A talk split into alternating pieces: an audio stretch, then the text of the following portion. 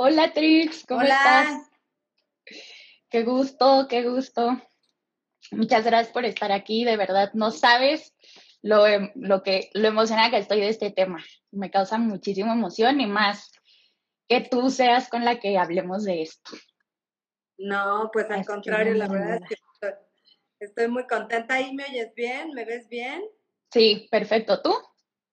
También, Buenísimo. perfecto. Es que de repente aquí no se sabe con la calidad de Sí. internet. Sí. Pues qué padre, qué padre iniciativa, María Daniela. Está padrísimo lo que estás haciendo. Me encanta estas reflexiones en base a las películas. Y pues eh, ahora sí que nada, encantada de estar aquí para responder todas las preguntas que, que tengas tú o todos tus seguidores, que yo sé que Bien. son muchos, ¿no? Porque está padrísima tu idea, me encantó. De hecho, te extiendo la invitación por aquí. En mi programa de televisión los jueves eh, tengo tips para jóvenes y me encantaría que tuvieras tu sección como de película, ¿no? Para analizar películas. Y justo traigo una playera que dice Estúpido Amor, que es el nombre de uno de mis libros, porque justamente creo que lo que vamos a analizar empieza siendo un estúpido amor, ¿no? Un amor que, que Ujú. tiene consecuencias, un amor que no es amor, se malinterpreta todo. Y pues nada, aquí a tus órdenes. Buenísimo. No, y claro que acepto tu invitación, me encanta. Ahí voy a estar sin duda los jueves. Encantada. Muchas gracias. Padrísimo, padrísimo. Oye. Trix, pues vamos a hablarle un poquito a la gente de ti. Trix es escritora, conferencista, comunicóloga con maestría en educación para la paz, es experta en bullying y en este caso en específico me honra decir que justo Trix participó como asesora en la película de Después de Lucía para asesorar del tema y este ya has participado en muchísimos proyectos más. Este, ayer leía en tu página de internet todo lo que has hecho y yo creo que nos echaríamos la hora diciendo todo lo que has hecho. Entonces, pues bueno, eh, la verdad es que admiro todo lo que has hecho y de verdad que muchas gracias por estar aquí. Vamos a dar un pequeño resumen, contexto para, que, para la gente que no vio la película.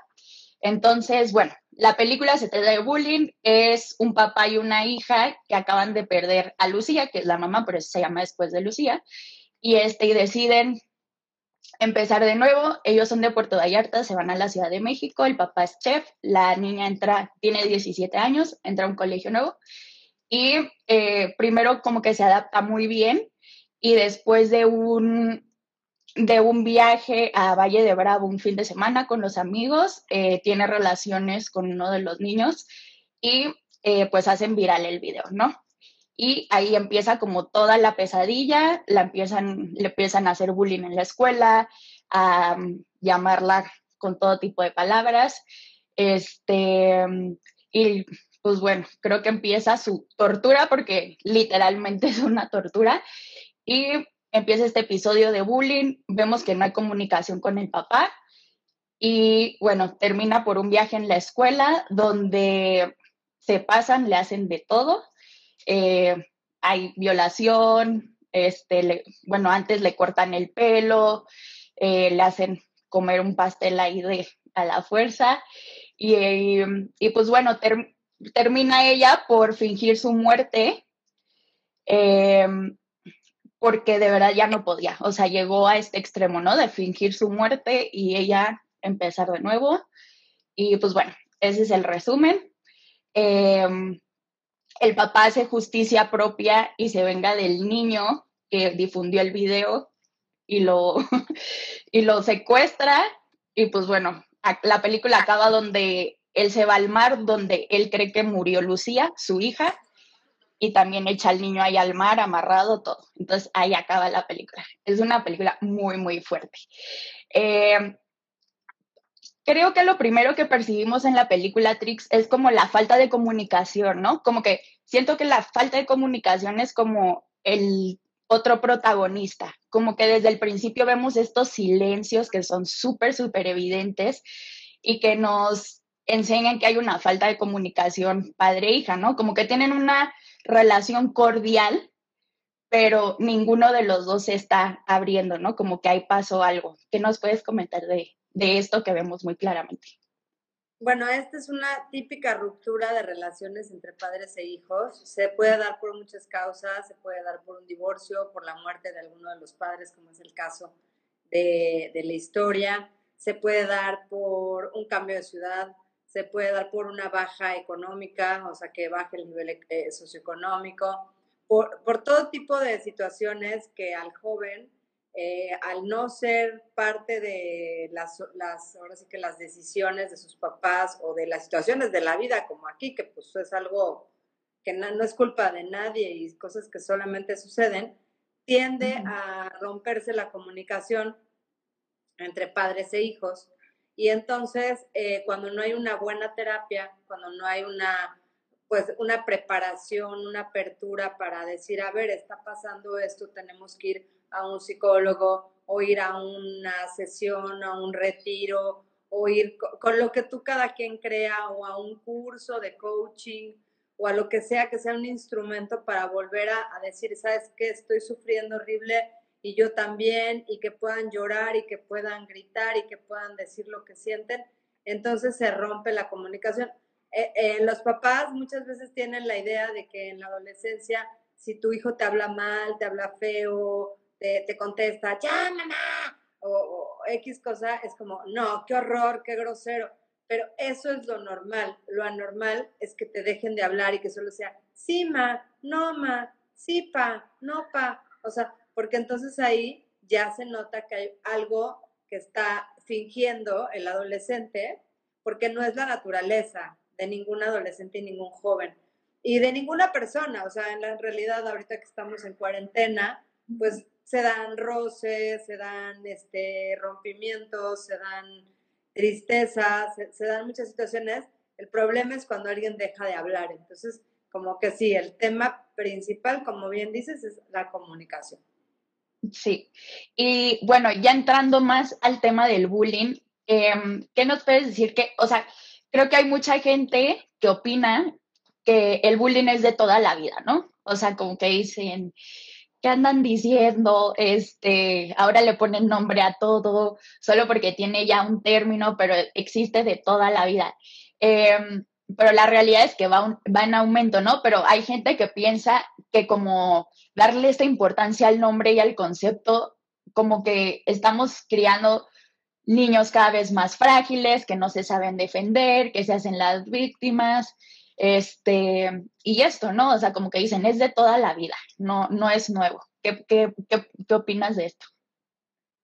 Pues que yo pienso que todo empieza eh, con una creencia de que, pues como siempre ha existido el cáncer, pues para qué lo curamos, ¿no? O sea, pues ya, pues antes ni se llamaba cáncer, la gente se moría y pues ya, ¿no? O sea, eh, pues, ¿para, qué, para, qué, ¿para qué le damos tantas vueltas?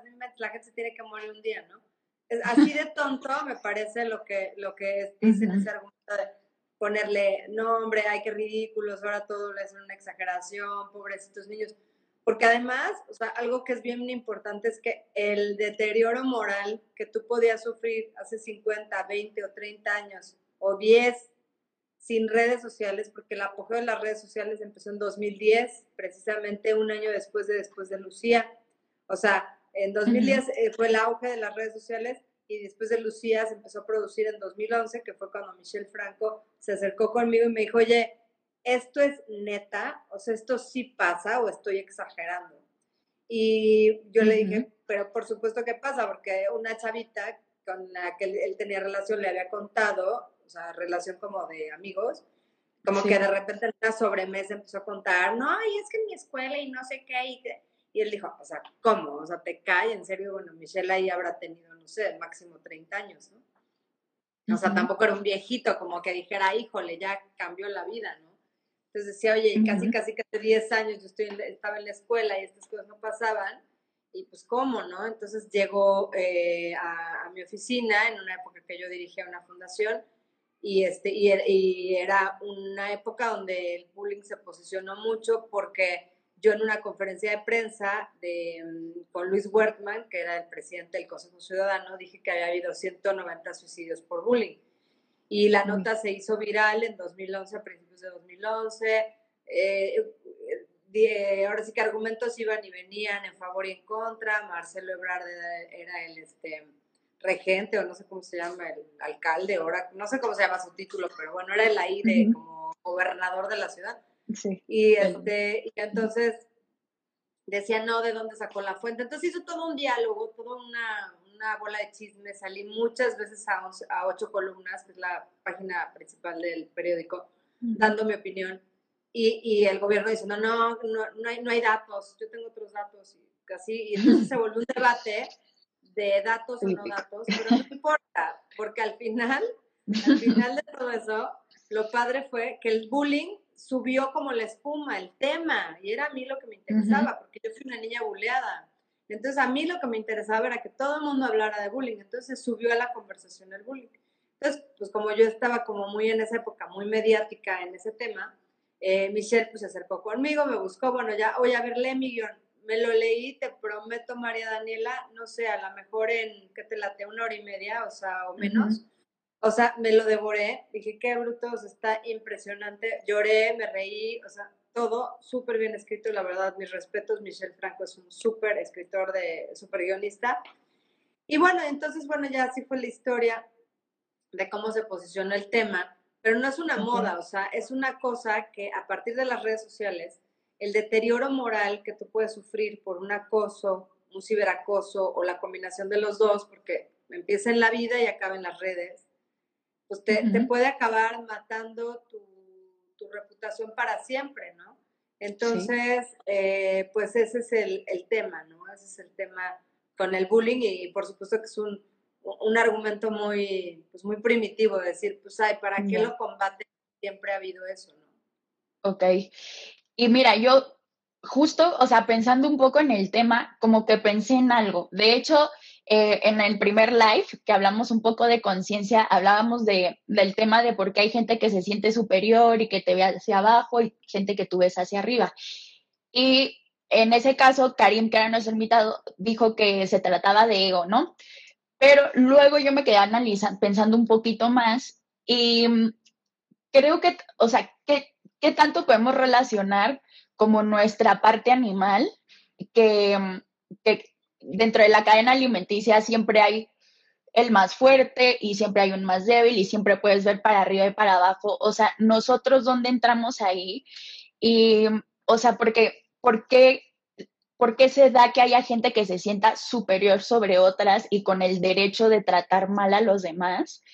Y, y sí, o sea, como qué tan humana, animalmente, es normal esto de, pues, de querer sentirse superior, de ver a alguien, de hacerle daño al que vemos más débil. O sea, biológicamente, ¿qué tan natural es esto? Pues yo creo que el pez grande se come al chico y siempre va a ser así. El león se come al ciervo y el ciervo se come al pollo. no, bueno, al ciervo no porque es vegetariano, pero bueno, no importa. el tema es que, como sea, hay un tema muy, como dices, muy natural, no natural, o sea, bueno, sí, sí natural. Sin embargo, en la convivencia humana nosotros tenemos algo que es el libre albedrío, tenemos todas las cualidades de razonar, de empatizar, y pues definitivamente, o sea, no, no debería de dominar una raza sobre otra, o una etnia sobre otra, o una persona sobre otra, o sea, ningún sentido. Hoy que está tan fuerte el tema de la no discriminación, de que todos somos iguales y tal, yo lo que he tratado de posicionar ahora en estas últimas épocas es decir, el bullying es un acto de discriminación. O sea, el bullying discrimina que si eres, o sea, en una escuela a lo mejor que todos son morenitos discriminan a la que es güerita. Y en una escuela que, o sea, y todo lo que brinque y lo que sea diferente o la nueva o a la que le ponen un cuatro o a la que trae un día este, un moco y ya, o sea, valió, porque ese día se encontró al bully, le sacó la foto y acaba siendo la del moco. Entonces, o sea, todo es buleable, o sea, ese es el tema. ¿Por qué ha pasado eso? Más que por un tema de ego, yo considero que sí, también tiene razón la persona que dijo eso, pero eh, yo considero que más que un tema de ego, es un tema de miedo. O sea, es un tema de miedo, de, ¿sabes qué? Eh, a mí me puede tocar, entonces antes de que me toque a mí, mejor yo me río o me uno a los bullies o me, o me hago a un lado. Y también aparte de un tema de ego, es un tema de, eh, ¿cómo decirte? De que nos hemos vuelto un país tan sin valores que yo le llamo un país bulero, ¿no? O sea, porque todo es reírse del otro, burlarse del otro, este, ver cómo le das la vuelta, o sea, de ser un país alegre que hacía bromas, se acabó volviendo en los últimos 20 años en un país denigrantemente grosero con cero respeto, o sea, no se respeta ni a la mamá, ni al papá, ni... Y, eso es lo que nos ha ido llevando hacia una declive moral, ¿no? O sea, yo siento que estamos en una declive moral precisamente por eso que estamos viviendo. ¿Cuál es el origen de esto, de que un niño, la falta de valores, de que un niño sea acosador? Pues mira, no necesariamente, porque yo conozco niños que sus papás son lindísimos, los han educado increíble, van en escuelas con valores, todo el rollo, eh, todo, pero se juntan, acuérdate que somos el resultado de las cinco personas con las que nos juntamos, ¿no? O sea, tú suma a las cinco personas con las que más te juntas y acabas siendo como la mezcla de esas cinco personas. Eh, también otra de las razones es porque aparte de, eso, los medios glorifican la burla. O sea, tuve muchísimos programas de toda la barra de niños, de adultos, de grandes, y todo es burlarse, todo es decir de cosas, todo es ofender. Entonces, pues eh, hay como una cultura hacia, hacia las faltas de respeto, ¿no? Entonces, pues eso es algo muy sí es como que es cool ser este violento, es cool reírse de los demás, es, ¿no? O sea, porque igual muchas veces pasa esto de que justo los, digo, no en general, cualquier persona puede bullear, pero que los populares, que casi siempre son los niños que tienen más, entre comillas, o sea, de recursos o que se ven bien físicamente, porque justo ellos, ¿qué dirías?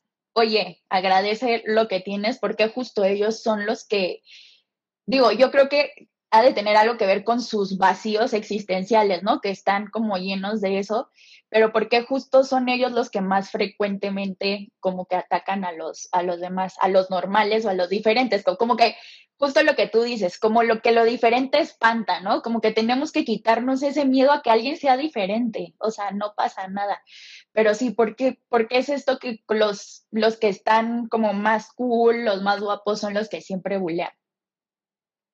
Pues eh, yo siento que es este un poco como por este querer eh, dominar sobre otros, ¿no? Querer aplastar a otros para sentirte de alguna forma superior eh, en, un, en, un, mundo en donde nos incita todo hacia aplastar al, al, de enfrente, ¿no? O sea, es como que la cultura te dice que lo hagas y en una situación donde te tocó estar más guapo, tener mejor posición económica o X, son instrumentos que el mundo light te da como de ventajas sobre los otros que te hace que los otros, o sea, de no, ¿cómo me voy a meter con él porque su papá es no sé quién o no, es que ese cuate tiene un chorro de dinero, ¿eh? O sea, y entonces se vuelven como cualidades, ¿no? Como si fueran pequeños principados o algo así, y pues por eso, pues nadie les dice nada, ¿no? Entonces, eh, aquí el tema que yo siempre he dicho durante ya 13 años que llevo con el tema del bullying, de la prevención de bullying,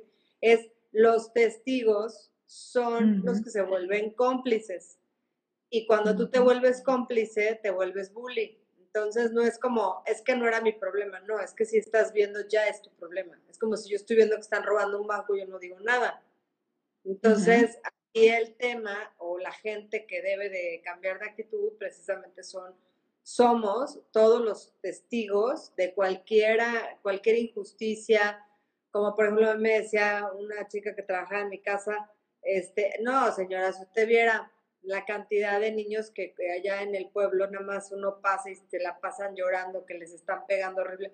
Y yo, Cristi, ¿por qué no dices nada? O sea, ¿por qué no vas? Es que no me puedo meter en un problema y me van a mí a agarrar contra mí, luego pueden venir. Porque la gente cuando se siente culpable toma eh, venganzas y represalias muy fuertes, ¿no? Entonces, eh, el bully, si, todos los demás que están viendo que está bulleando se le enfrentan, corren el riesgo de que el cuate se sienta tan avergonzado y tan culpable que se vaya contra ellos para no reconocer su culpa, lo cual es em, un instinto negativo, pero pues es un instinto. Ok.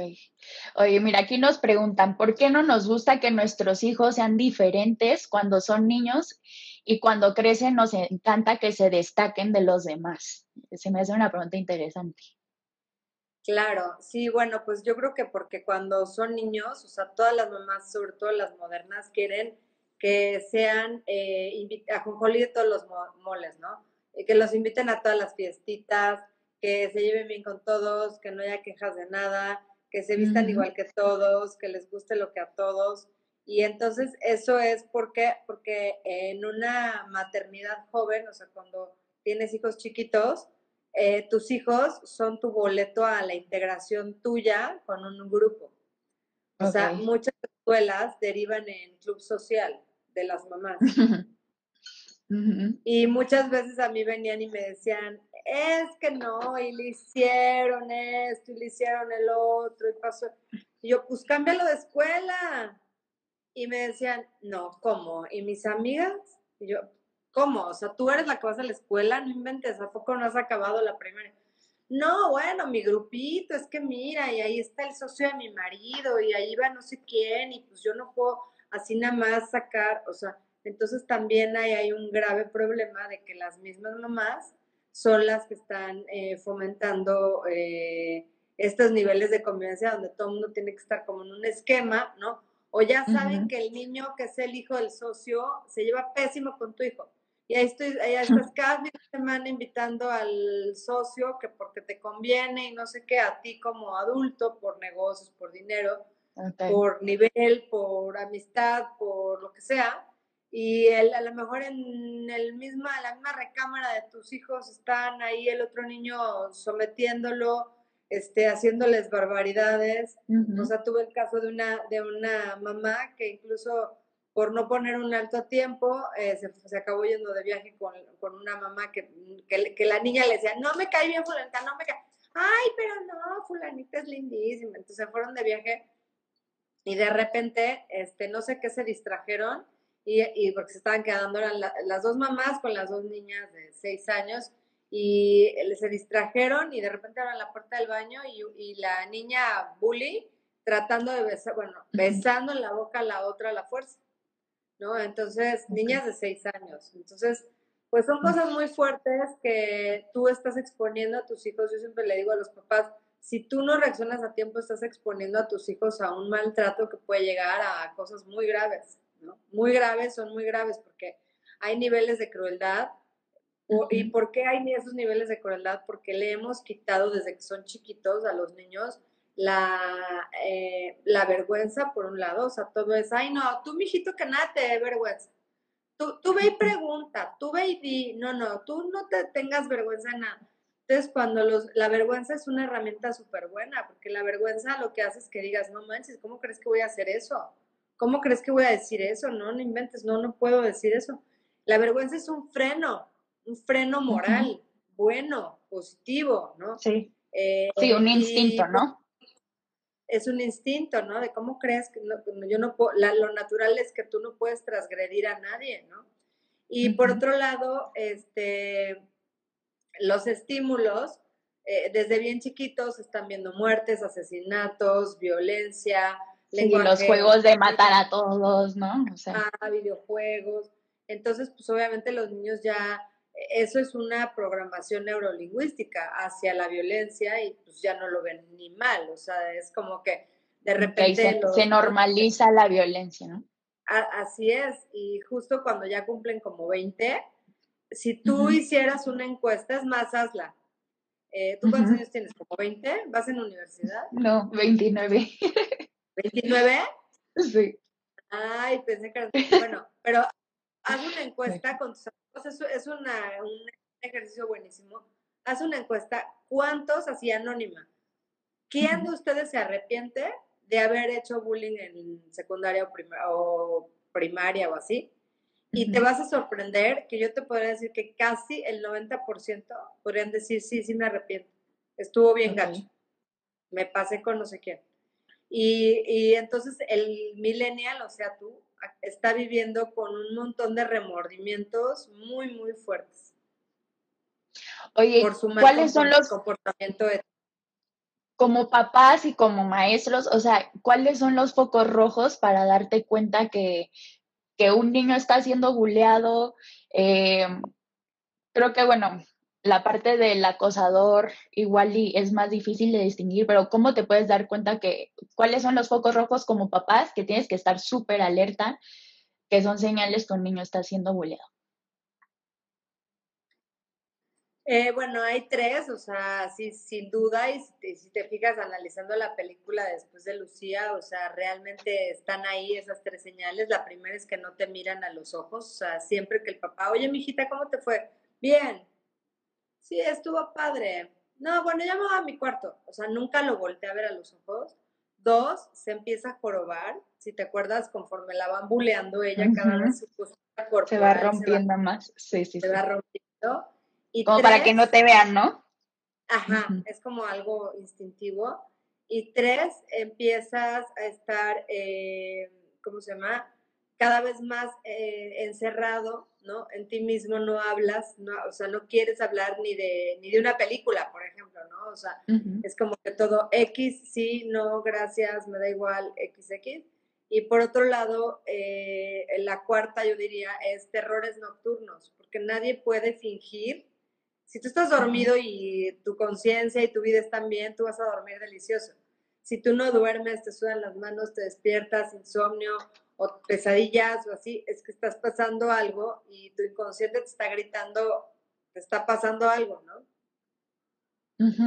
Yo creo, yo creo que también agregaría como si los ves aislados, retraídos, como más silencios, aumento de silencios, ¿no? Este, creo que en la película hay varias señas, o sea, como de que de la nada ya con el pelo corto, o sea, y el papá, ah, te queda bien, ¿por qué te lo cortaste? Y le cambia el tema y ya, o sea, y no, creo que es una señal súper fuerte, ¿no? O sea, como de que no ahonda más en el tema y lo ignora, los silencios, no se involucra más, o sea, yo agregaría eso igual, como los, y, justo me encanta eso que dices, que cada vez se va encorvando más, porque fue algo que yo igual noté y que tenía aquí justo apuntado para comentar, que ella como que es muy clara que se va rompiendo, ¿no? O sea, como que de hecho, al, al principio, cuando publican su video, está muy mal, pero no está destruida. O sea, y conforme va aumentando la violencia, violencia, violencia, es como ella hasta que como que se pierde, ¿no? O sea, ya es como un ente, como nada más caminando, así. De hecho, al principio, cuando todavía ella nada más pasa lo del video, bueno, nada más, ¿verdad? O sea, pero al principio que solo ha pasado lo del video, que ella intenta escapar, le dicen, se me hace muy simbólico, pero pasa que va a la estación de autobuses y le dicen como pasillo, ventana, y ella ventana. O sea, como que todavía tiene poder de elección, este, todavía tiene, sí, o sea, como decisión. Y, a lo, y a lo último, cuando escapa, vuelve a la, a la estación de autobuses y le dicen, ¿qué asiento? Y ella dice, es igual. O sea, como que ya se rindió, ¿no? O sea, se me hace como muy simbólico que ella se rindió, que ella le da igual, que ella está totalmente quebrada por dentro, ¿no? Es impresionante, impresionante eso que estás diciendo. La verdad es que sí, me parece súper interesante porque cuando ya no manifiestas tu deseo ni tu voluntad, ni, ni, qué quieres, ni cuándo lo quieres, ni nada, o sea, eh, realmente es que hay una, depresión grave que hay que atender y que hay que enfocarnos y que hay que, ahora sí que hacer todo lo posible por, por luchar, por porque eso, eso no, no siga, ¿no? Porque obviamente la mente es muy saboteadora y te puede llevar a lugares donde ni te imagines, ¿no? Entonces, pues sí, es, es, muy importante tomar, tomar acción en esas señales. Oye, Trix, ¿y por qué es que en la adolescencia es como en la etapa que más se da el bullying? O sea, creo que se da en toda la vida, o sea, en los ambientes de trabajo también, pero ¿por qué justo es la, la adolescencia que es cuando es más agresivo? Eh, porque estás como desfogado, ¿no? Como que todavía no tienes este código moral bien instruido, que a lo mejor no nadie te ha instruido y si te está instruyendo los medios, pues obviamente los medios te dicen, tú pégale, tú dile loser, tú escúpele, o sea, tú no importa, tú, tú exprésate, tú haz lo que sea, porque estamos bombardeados hacia un deterioro moral, o sea, las niñas desde muy chiquitas este, se les manda el mensaje para erotizarse, tú eres dueña de tu cuerpo, ten relaciones a la hora que sea, tú abre las piernas, flojita y cooperando, ¿qué te importa? Eh, o sea, muchos mensajes muy fuertes que si tú analizas eh, que esta chava parece que era virgen y cómo pierde su virginidad así nada más con un cuate que casi ni conoce, que se deja llevar porque trae tres copas de más, eh, también es algo muy importante porque nos han instruido hacia eso. Nos han instruido, yo creo que el amor sexual está sobrevaluado. Creo que el amor eh, sexualizado en las niñas es una instrucción para poder más fácilmente abusar de la mujer. O sea, estoy convencida de que em, una misión que, que, yo quiero tener o que yo tengo es decirle a las niñas, si tú eh, te vendes a esa idea y, y, te das o te rindes hacia el amor sexualizado que está como muy elevado, empiezas a vivir un, un estúpido amor, un amor que te va a llevar al declive, que te va a llevar al, al deterioro moral, que va a comprometer tu dignidad, que, que, va a ser más fácil. O sea, si ella no, le, no hubiera tenido cola que, la, que, le, que le pisen, pues realmente se hubiera calmado muy rápido, ¿no? La situación. Entonces, eh, pues ahí es muy importante en lo que ella hizo, porque por eso no le dice a su papá. O sea, si ella hubiera, ¿me entiendes? O sea, de, te saqué una foto que se te salió un moco y te empiezan a molestar, ella sí hubiera ido con su papá a decirle. Pero como ella sabía que había hecho algo, digamos, negativo, pues por eso ella no se atreve a ir a decir a su papá o a, o a alguien, ¿no? O sea, oye, es que tuve relaciones, me grabé, no sé cuánto, y entonces, no sé qué. Entonces, yo creo que hay como que toda una manipulación hacia el mal, o sea, hacia que tú eh, mismo provoques el mal, que tú hagas cosas que te comprometan a ti como persona, que, que haga que la gente te pueda bulear, etcétera, etcétera. Me parece muy importante lo que dices, Trix. Eh, creo que lo que rescato de todo esto que dices es la parte de hacerte responsable, ¿no? Como no, no siempre podemos culpar a los demás y siempre que hay una situación que involucra a varias personas, una parte de la responsabilidad es tuya. En eso, o sea, estoy totalmente de acuerdo. Eh, pero por otro lado, también creo que está esta parte bastante injusta de, porque Mira, te voy a poner eh, un ejemplo.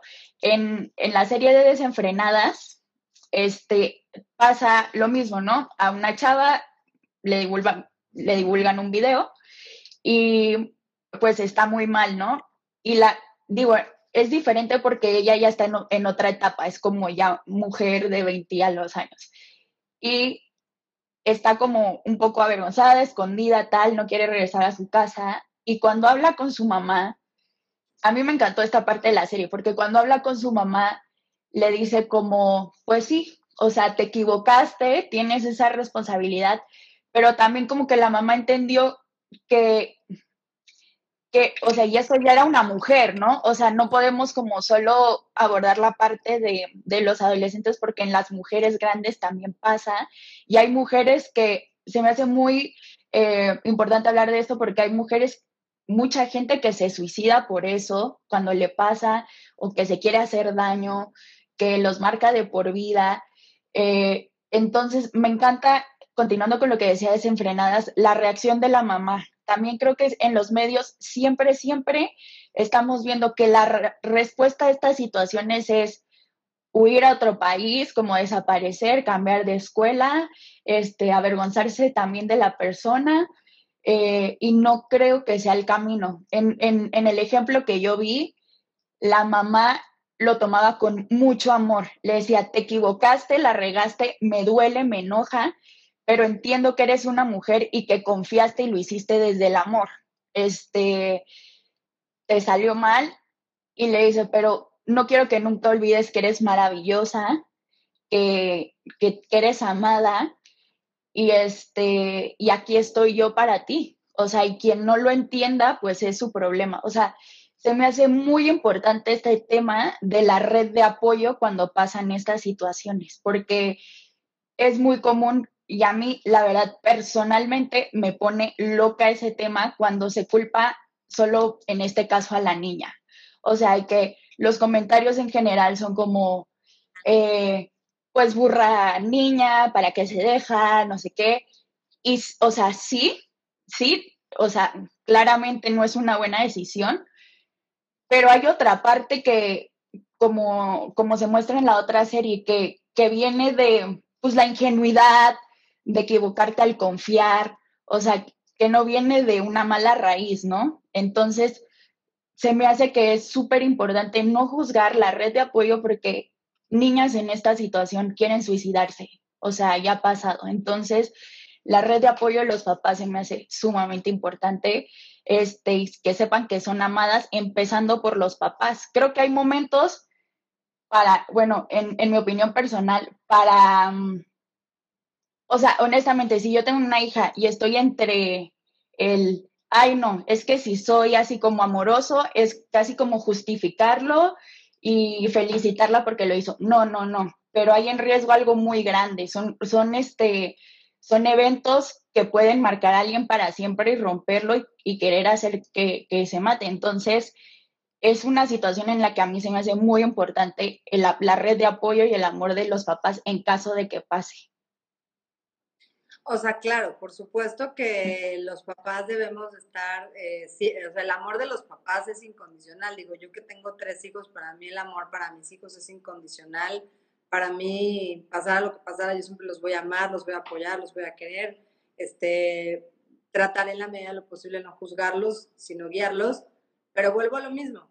Hay un mensaje de de un concepto de un amor sexual sobrevaluado, donde todo lo que sea boyerismo, todo lo que sea exhibicionismo, todo lo que sea atreverse, está como, como si fuera normal o más allá de normal. O incluso premiado. Como si fuera algo wow. Y yo vuelvo a decir lo mismo, y por eso te traigo el playera. O sea, eso es un estúpido amor y yo no me voy a cansar de decir que eso es un estúpido amor, porque eso no es amor.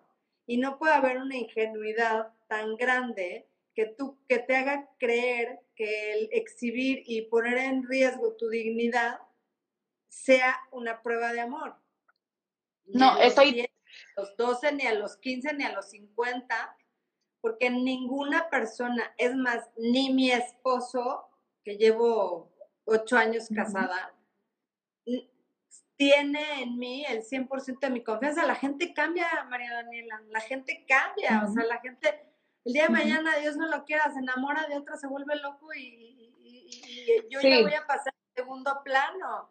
Entonces, ¿cómo crees que alguien en su sano juicio va a dejar pruebas de desnudos, fotos, videos? Y no porque yo tenga un juicio moral al respecto, sino porque eso se te revierte en contra y te destruye. Y te destruye a tal grado que te destruye a ti misma. Es como una chavita que había mandado fotos y me dice al final de una conferencia, es que dime cómo me perdono yo. A todos ya se les olvidó, pero ahora cómo yo me perdono a mí misma. Y, bueno, no, yo entiendo. Y con todo el amor y obviamente le ayuda a hacer una, meditación y, y, todo el rollo, pero el, la semilla, vuelvo a repetir, hay un mensaje de un amor sexualizado sobrevaluado, overrated, muy cañón, que le instruyen a las niñas desde 7, 8. Mira, te pongo el ejemplo, yo escribía en revista Tú, muchísimos años escribí en revista Tú, y mis lectoras empezaron siendo eh, chavas de 13 a 20, ¿no? Y poco a poco esas lectoras de 13 a 20 se empezaron a mover a Cosmopolitan, a Revista Nueva, a todas las revistas que hablan de cosas muy sexuales. Y las de 7, 8 y 9 empezaron a ser mis lectoras de Revista Tú. Se va la edad de, de, o sea, del público de Revista Tú, porque ya lo veían muy, pues muy así ya de una niñería, cuando antes era un segmento teen y el segmento teen se movió al segmento adulto, que ya son las revistas de, y tú hazle un masaje erótico sexual con una crema, o sea, una de, porque para mí una niña de 12 es una niña, discúlpame. Entonces, esa idea de ese amor no, sí, sexualizado, sobrevaluado, es que está haciendo que el día de mañana vayas cometiendo esos malos. Ya me quedé en freeze. Eh, ahí, me ves. Te veo freeze, en freeze. Ya, listo. ¿Ya? Listo, listo. Eh, o sea, a lo que me refiero, María Daniela, y estoy totalmente de acuerdo contigo, y yo que tengo tres hijos, o sea, por supuesto que siempre los voy a perdonar, siempre los voy a amar, siempre los voy a apoyar, o sea, las redes de apoyo son importantísimas, pero también volver a los principios, o sea, por principio, tú si te amas, no te pones en riesgo. Si te amas, no te vas a poner a caminar en la orillita de un quinto piso para ver si te caes. No te vas a poner a ver, a comerte un cuchillo, a ver hasta dónde te llega en la garganta. No te vas a poner a, este, a comerte veneno para ratas para ver si no te pasa nada. O sea, si te amas, no haces esas cosas. No, entiendo, o sea, entiendo totalmente, este, y te digo, estoy muy de acuerdo en muchas cosas. Lo único es que, em, que, o sea, a lo que voy es, una, te digo, me pone loca el tema del género. Cuando pasa, siempre la que se le amuela la vida es a la niña, como que con el hombre no pasa nada. De hecho, en la película... Yo, también tengo muchos casos que a los chavos les han hecho este porno venganza, como yo le llamo. Sí, sí, sí. Que se no cortan o X, y este, o que los, los han engañado, por ejemplo, un chavo, una, un perfil, era un perfil falso, o sea, como una chava granita de tal, que no era su perfil, y entonces le pidió, según que le mandó unas fotos, pero sin su cara, y entonces le dijo, ahora tú mándame y las mandó, y, o sea, estuvo grueso. Yo también he conocido muchos casos de chavos, hombres, que les ha Sí, no, no, no. Y, esto no, me queda claro. No, de hecho, o sea, por ejemplo, yo, yo trabajé mucho tiempo como voluntaria en una asociación contra la trata de personas y sé que hay trata tanto de mujeres como de hombres, eso me queda claro, y que estos eventos no son exclusivos de mujeres, sé que también le pasan a los niños, pero en ese caso, y, y y es muy común, la verdad, esto sí pasa y se muestra en la película cuando ella, cuando él le dice, yo no fui, no sé qué, y le dice, ¿y qué te dijo la gente a ti, José? Y como que al niño nadie lo molesta, o sea, e, ella es la que le llaman con groserías, este, la, o sea, sí pasa también a los hombres, pero es mucho más en las mujeres.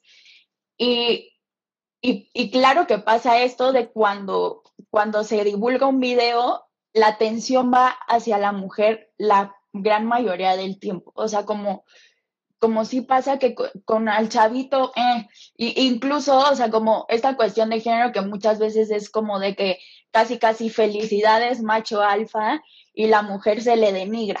O sea, yo sí creo que, o sea, eso también es común que pase cuando se divulgan estos videos.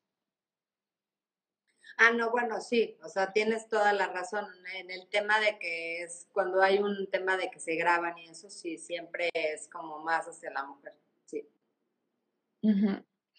Y también creo que es súper importante. Sí, y luego pasa también que cuando se divulgan, o sea, para mí cada persona que lo comparte es igual, o sea, de cul o sea, contribuyendo a esto, o sea, como a la destrucción de esta persona. O sea, a mí me ha pasado que me han, o sea, que cuando pasa algo de gente, a mí me ha pasado que cuando por algo, ha pasado alguna vez un evento con alguien y es como, ya viste las fotos, ya viste el video, y yo, no, y no me interesa, y no lo voy a abrir y no lo voy a tocar, porque no voy a contribuir a que, a acabarle la vida a alguien, o sea, no voy a contribuir a eso. Entonces, es responsabilidad de todos también. Cuando pasan esas cosas, no hacerlas más grandes, no contribuir, o sea, eso se me hace fundamental también. No, es lo que te decía al principio y tienes toda la razón, o sea, que los testigos sean... Ay, se está trabando un poquito, Trix. Ya. ¿Ahí me escuchas? Que fomente el bullying. Ay, me quedé. Me quedé ¿no? Sí, sí. Tú intenta a ver si, si fluye la conexión. El bullying, ya, creo que sí. Eh, una sociedad que fomente el sociedad bulera, una sociedad que no se toque el corazón para hacer pedazos a alguien verbal o moralmente, una sociedad aburrida en donde nada más están viendo a ver este a quién molestan, ¿no? Entonces, eso, todo ese vacío moral se cambia cuando tú tienes la, la ventaja o tienes la forma o la fórmula de hacer este, de tener un sueño, de tener aspiraciones. O sea, los únicos chavos o chavas que no caen en este deterioro moral son los que tienen un sueño, una aspiración, un, un qué hacer, un algo que, que, pues ahora sí que, o que sea el fútbol o el baile o la danza o el arte, o que tienen muy claro que quieren ser empresarios y empiezan a hacer sus pequeños negocios de quesos o de lo que sea, entonces ahí es donde cambia la, la, perspectiva de la vida. Pero creo que esta sociedad que sobre todo el joven tiene muy pocas ilusiones, los jóvenes en general, eso fomenta todo este tipo de actitudes nefastas. Y que se vuelven, claro que parte del bullying. Claro, o sea, estás contribuyendo, a que se haga más grande, ¿no? Y mira, justo aquí nos preguntan qué podemos hacer para que nuestras niñas no se vean expuestas a estos casos. Yo creo que es importante tocar el tema aquí eh, así, objetivamente, realistamente, ¿no? O sea, como de que a cierta edad que naturalmente las personas empiezan a tener relaciones, ¿no? Y como tú dices, es súper importante como no sexualizar el amor, como tú dices, este, y explicar lo que es, que es otra cosa totalmente diferente y que no llega a la edad que por cool ya lo tienes que hacer o lo que sea, ¿no? Es como algo muy personal. Pero también creo que hay que aceptar esta realidad en la que, porque te digo, no pasa solo en, en, en adolescentes, sino que pasa en adultos que, pues bueno, el celular ya es como otro medio de intimidad. O sea, como que si están separados, este, muchas veces cuando se dan estas cosas. Este, entonces, o sea, creo que hay que afrontarlo como realidad. Si bien, como tú dices, me parece un poco el proceso de, de como lo que tú dices que pasa con la violencia, que juegas videojuegos, entonces ya se, se vuelve como más normal, ¿no? Es un poco el proceso así, pero ya, o sea, llamémoslo como es, es una realidad, ¿no? Como que esto está pasando. Entonces, ¿cómo, o sea, volvemos a la pregunta, ¿cómo, cómo protegemos a, nuestros hijos de que no se expongan a esta situación? Pues yo creo que siempre hablar con ellos y hablar con ellos de que hay edades para todo. O sea, no es lo mismo que una persona de 20 años. O sea, yo considero, o sea, yo te voy a decir la regla con la que yo eduqué a mis hijos antes de los tres años, nada de televisión a libre demanda, ni iPads, ni nada de esas porquerías. Antes de los seis años, nada de videojuegos. Antes de los, eh, ¿cómo se llama? Nueve años, nada de internet a solas. Antes de los, eh, ¿cómo se llama? Antes de los 12 años, nada de celular. Ni antes de los 15 años, nada de novios. Y antes de los 18 años, nada de alcohol. Y si yo te lo dijera, o sea, la verdad es que mis hijos, o sea, lo, han cumplido, todos mis hijos lo han cumplido. Este, ninguno es un rechazado social. Eh, entonces, ¿qué, ¿qué, te puedo decir? Ay. Se fue mi imagen. Se fue tu imagen. Ay, ¿cómo le hago este para regresar? Ya no sé. Ya. Ahí está. Ya, listo. Eh, Ay, perdón, sí. Eh, entonces, o sea, a lo que voy es que tú como mamá, como papá, tú llevas el liderazgo.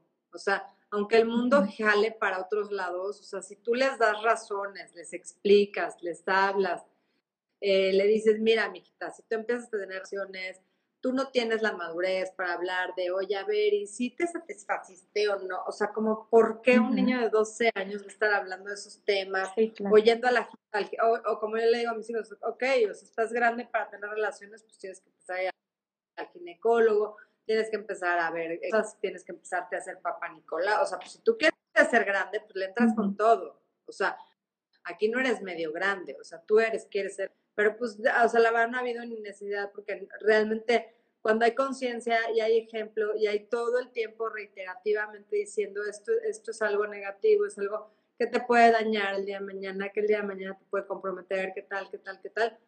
O sea, hay un ejemplo. Ahora, ¿qué es una realidad? Que todo el mundo se mete con todo el mundo, pues justamente mañana voy a hablar de Control Z, ¿no? En mi programa de televisión que ah, pasa buenísimo. por TV Kun. Este, sí es una realidad que las fiestas están totalmente casi orgías, o sea, la verdad es que fuertísimo, a mí me parece eso de aunque no se acuesten con todo el mundo, pero de que se besan con todo el mundo, que se agarran de las, estos jueguitos tontos de besarte con todo el mundo y no sé qué. O sea, gracias y bendita pandemia que va a frenar esa ola de promiscuidad horrible, porque vuelvo a repetir, está sobrevaluado el amor sexualizado y se ha minimizado el tener relaciones sexuales. Y aunque, como tú dices, es que es normal, todo el mundo lo hace, no sé si todo el mundo lo hace. Yo creo que también hay gente que dice, yo sí quiero ver mi cuerpo como un templo. Y más con la pandemia, ¿a quién demonios voy a andar besando y mucho menos me por, ¿no? O sea, si estamos en, en una pandemia terrible donde te puedes contagiar de, de, morirte, o sea, pues yo creo que es también un freno para pensar, oye, eh, ¿con quién me voy a relacionar a nivel físico? Mi cuerpo es sagrado, mi salud es sagrada. O sea, entonces, pues definitivamente no, no te puedo contestar esta apertura moderno, ¿no? Porque pues no, no es, no es mi posición hacer, le vuelvo a llamar estúpido amor al amor sexualizado que te orilla a tomar esas malas decisiones. Y justo te, te voy a traer mi libro para enseñarte la portada, espérame también. Ok. Cuéntenos ahí qué opinan ustedes, qué, qué oposición tienen.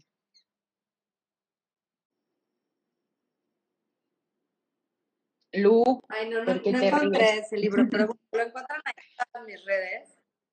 Eh, lo encuentran en todas mis redes y este, de hecho el capítulo lo pueden leer gratuito en mi página, en mi página web que es trixiavalle.com. Aquí se las voy a poner abajo en los comentarios por si lo quieren leer. Este, el primer capítulo lo pueden leer gratuito y este y está obviamente en todas las plataformas digitales y de X, o sea, todo lo que quieran. Es que es un libro justamente de este tema que estamos hablando María Daniela y yo, que qué padre tener estos puntos encontrados de vista, que está padrísimo, porque al fin eh, pues son el resultado de dos generaciones diferentes, ¿no? O sea, en donde definitivamente la apertura le tocó a tu generación, que es la millennial, mi generación, que es la X, pues nos tocó todavía más conservadores las cosas. Y yo te voy a decir por qué yo, o sea, yo decidí que esa no era, eso no era para mí, o sea, yo, bueno, sí, sí, todavía. Sí, sí, se estaba cortando, pero ya. Ya, ya, ya. Este, yo decidí que yo quería esperar, ¿no? O sea, hasta que fuera un compromiso serio, ¿no? Porque cuando yo iba en segundo de secundaria, una niña que iba en, en, este, en tercera secundaria, eh, la corrieron de la escuela porque estaba embarazada, ¿no? Y yo me quedé traumada, o sea, dije, o sea, todo lo que tú puedes perder, o sea, deja tú la escuela, o sea, cuidar a un bebé a los 15 años, o sea, por, o sea, estás en los mejores años, en el mejor momento, eh, que vas a vivir aventuras, ir a escalar montañas, este, platicar cosas, aprender un idioma, eh, buscar tus sueños, tener tu mejor amiga, soñar con ella, hablar por horas por teléfono, dormirte a las 3 de la mañana hablando con tu novio, este, cosas increíbles, como por qué quisiera estar cambiando pañales. Digo, yo tengo tres hijos, los amo, pero son cansadísimos. Y eso que tengo nana, ayuda, esposo, hora de madre soltera, sin muchacha, sin ayuda, sin nana, sin nada. O sea, sí está como para morirte, ¿no? Entonces, eh, yo ahí dije, ahí tomé mi decisión. O sea, no gracias. O sea, yo no quiero correr ese riesgo. Prefiero no correr el riesgo que yo no quiero perder. Entonces, es una decisión personal. Cada quien toma la decisión que quiera, pero sí creo que hay un amor sexualizado sobrevaluado que te orilla a tomar malas decisiones, como es el caso después de Lucía, y que de ahí obviamente está pésimo todo el bullying, pésimo el deterioro moral de la sociedad que te acuchilla, como bien dices, o sea, ¿por qué al otro, al chavo no le dicen nada? O sea, como tú bien dices, pero aún así creo que es muy importante tomar primero como una bandera la responsabilidad personal. Yo cómo quiero planear mi vida, o sea, yo cómo quiero que mi vida sea. No, totalmente de acuerdo. O sea, eh, por eso inicié haciendo hincapié en la parte de la responsabilidad individual, ¿no? Eh, pero sí, o sea, también me queda claro que, que no, no, no es que esté diciendo que sea bueno que entre más chicas mejor y que lo normalicen. No, no, no, eso estoy totalmente de acuerdo contigo y creo que es parte de una educación sexual y personal integral de como tú dices, de, de tu plan, si tienes que tener un plan de vida, estas son las consecuencias que pueden tener ciertos actos y hablar con nuestros hijos y explicarle esa parte pero también, o sea, por ejemplo, yo en mi caso, me, o sea, me parece ya como también em, como una parte que no tiene sentido. Bueno, entiendo por qué pasa en ese, en ese caso de que alguien la corran de la escuela, porque no sé, a lo mejor es una escuela católica y da un mal ejemplo y los, va a encontrar los valores de la escuela. Pero yo no estoy de acuerdo con eso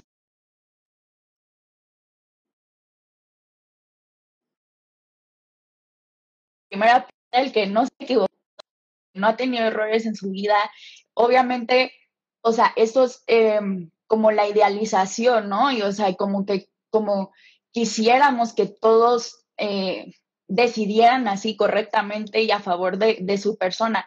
Pero hay casos en los que las, los niños tienen situaciones familiares de fondo que a lo mejor no reforzaron un valor o no reforzaron la inteligencia para tomar una decisión y no podemos juzgar porque es parte de como todo un background y un ambiente familiar este, y toda una historia detrás, ¿no? Que a lo mejor llevó a que ese evento pasara y no por eso tenemos que alienar a alguien, aislar a alguien, o sea, porque todos cometemos errores, o sea, me parece muy importante eso, no, no alienar a la gente que a lo mejor toma malas decisiones. Sí, como decía Jacinto Benavente, ser del todo compasivo le hace a uno indulgente. Ay, perdón. Trix, nos queda un minutito. Este, porque ya nos va a cortar el live, se pasa volando. Este, también te quería, o sea, no me quiero ni sin recalcar este punto. En la película vemos que el papá no pide ayuda, o sea, que la necesita y no pide ayuda como la importancia de los adultos de enseñar a que está bien pedir ayuda, nadie podemos solos y pues ella replica, ¿no? Ella tampoco pide ayuda, su papá no pide ayuda en nuestra situación, entonces, o sea, invitemos a la gente a pedir ayuda, o sea, nadie vivimos en una